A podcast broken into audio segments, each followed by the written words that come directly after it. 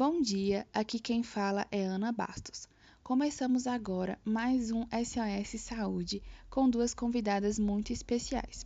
No podcast de hoje, contamos com a participação da agente de saúde da UBS 6 de Taguatinga, Lígia Camargo, e a nutricionista pós-graduada em Segurança Nutricional e Qualidade de Alimentos, Mariana Silveira.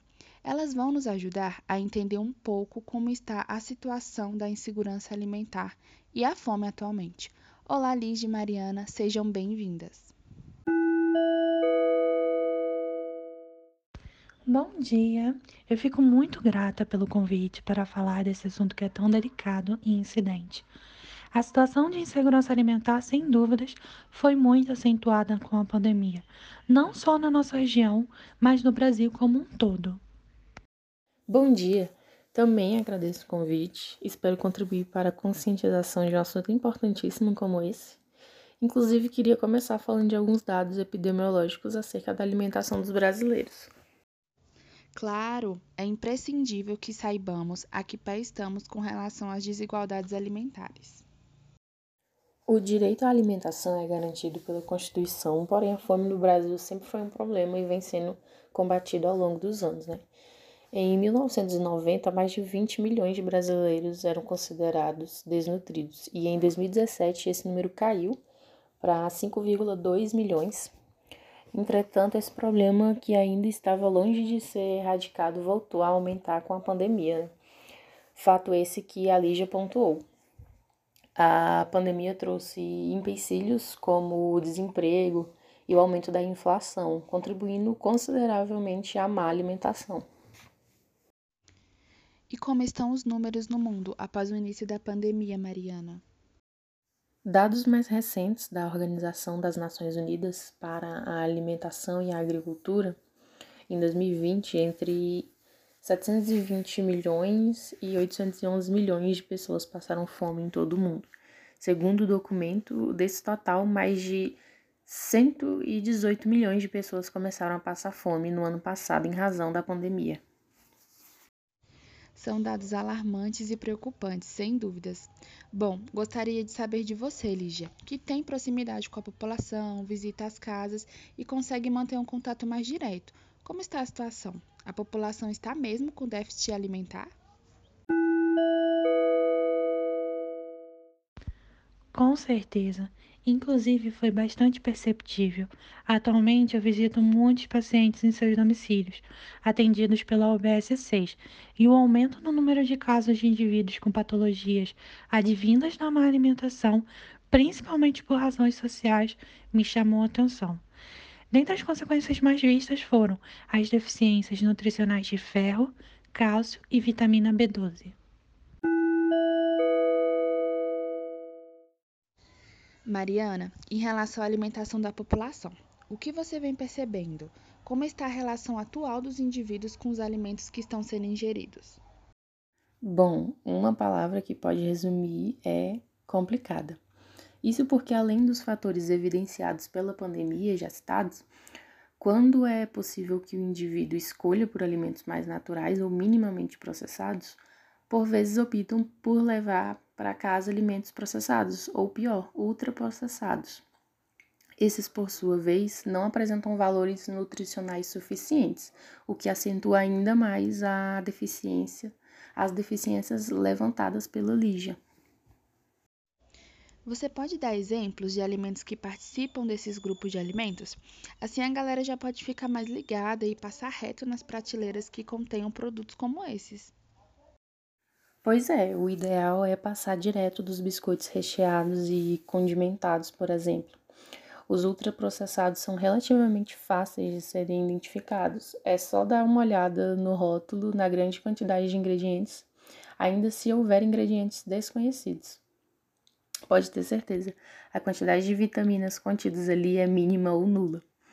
Apesar da presença desses alimentos no mercado, não podemos fugir do fato de que a desigualdade social da dificuldade de colocar comida na mesa em si é o mais é, é o que mais assola a população como um todo.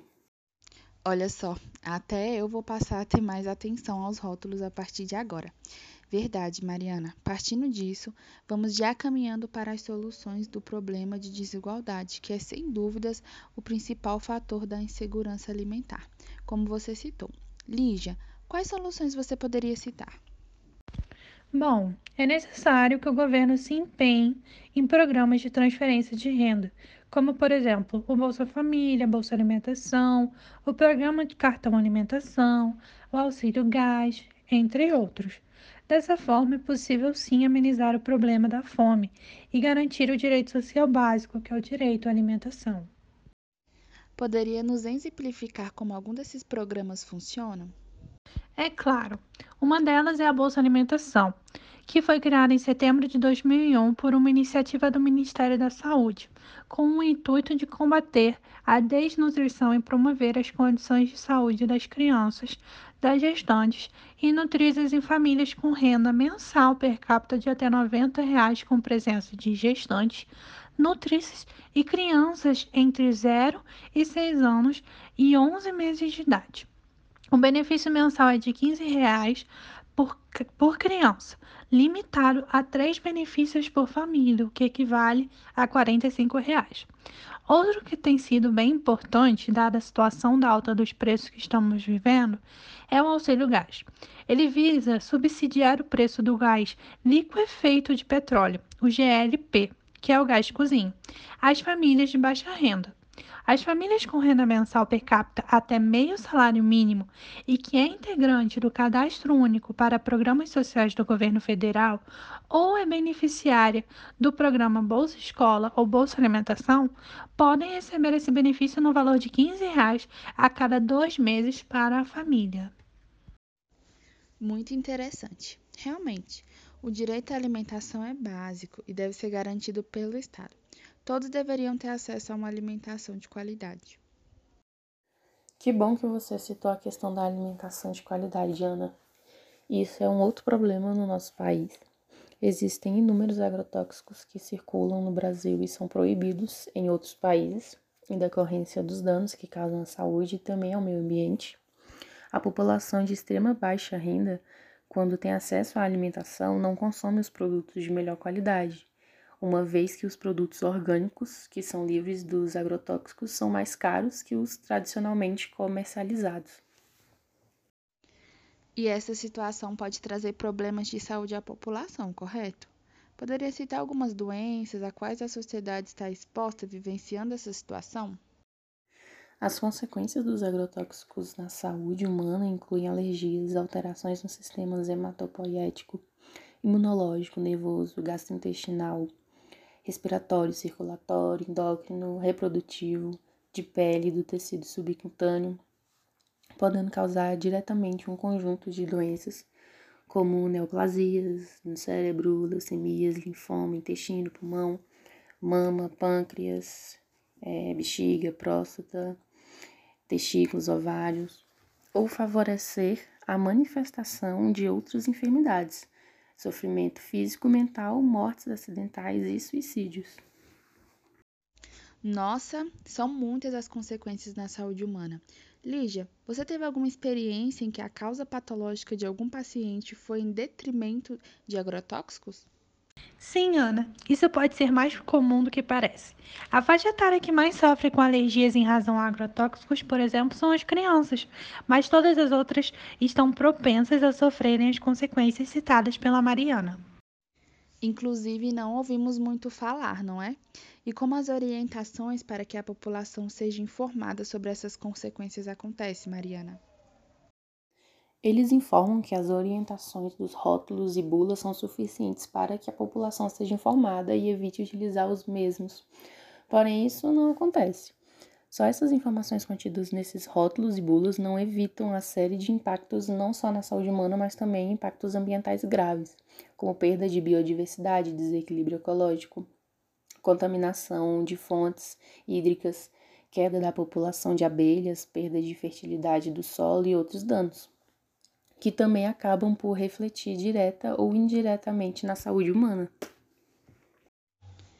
E Lígia, como o Ministério da Saúde alcança a população com as informações dessas substâncias maléficas à saúde humana? Então, o Ministério da Saúde desenvolve ações de vigilância em saúde, junto com as secretarias estaduais e municipais de saúde. Isso inclui análise de resíduos de principais ativos de agrotóxicos agrícolas em água para consumo humano, por meio do Programa Nacional de Vigilância da Qualidade da Água para o Consumo Humano e em alimentos pelo Programa de Análise de Resíduos de Agrotóxicos em Alimentos. Legal que existe a iniciativa.